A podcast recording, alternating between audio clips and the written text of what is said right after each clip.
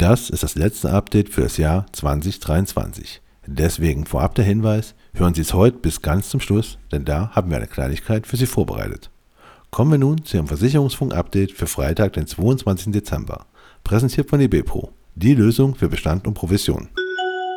Haushalt 2024. Bundeszuschuss, Rentenniveau und Generationenkapital. Im Rahmen der Haushaltsreinigung wird die Bundesregierung auch bei der Rentenversicherung einsparen.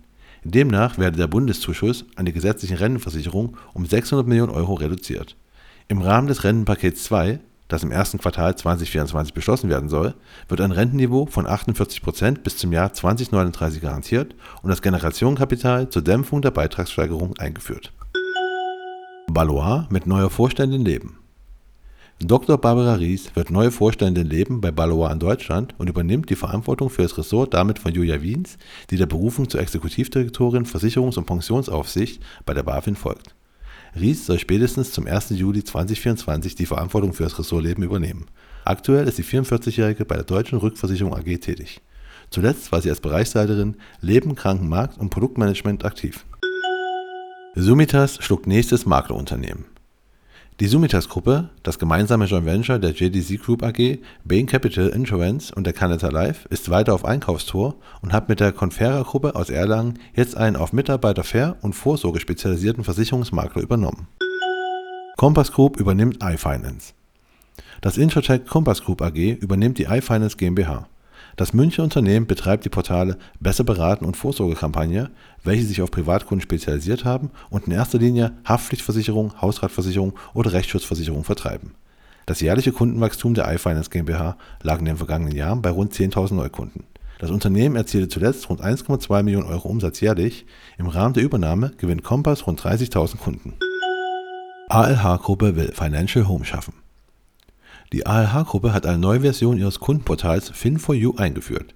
Diese bietet durch Schnittstellenfähigkeit großes Potenzial für zukünftige Anbindungen und die Entwicklung hin zum digitalen Ökosystem. Zielbild ist ein sogenanntes und umfangreiches Financial Home, also eine Art digitale Heimat für alle Versicherungs- und Finanzdaten einer Person. Frieda startet in der Schweiz. Die 2018 gegründete Free Insurance Data Initiative FRIDA ist ab sofort auch in der Schweiz vertreten. Dazu beteiligen sich fortan die Mitglieder des VDSV (Verband Digitalversicherung Schweiz). Der FRIDA-Ableger in der Schweiz agiert in enger Abstimmung selbstständig, um das Mindset und die Erfahrungen rund um die Möglichkeiten durch Open Insurance weiter in die Breite zu bringen und die Etablierung offener Standards im digitalen Versicherungswesen zu verbundenen Geschäftsbereichen sowie anderen Organisationen zu fördern. Und das war Ihr Versicherungsfunk-Update für Freitag, den 22. Dezember, präsentiert von eBepro, die Lösung für Bestand und Provision. Und jetzt noch ein Gedicht für Sie.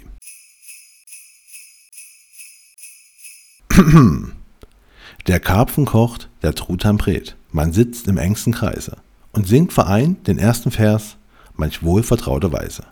Zum Beispiel O du Fröhliche, vom Baum mit grünen Blättern, und aus so manchem Augenpaar sieht man die Tränen klettern. Die Traurigkeit am Weihnachtsbaum ist völlig unverständlich. Man sollte lachen, fröhlich sein, denn er erschien doch endlich. Zu Ostern, da wird jubiliert, manch buntes Ei erworben. Da lacht man gern, dabei ist er erst vorgestern verstorben.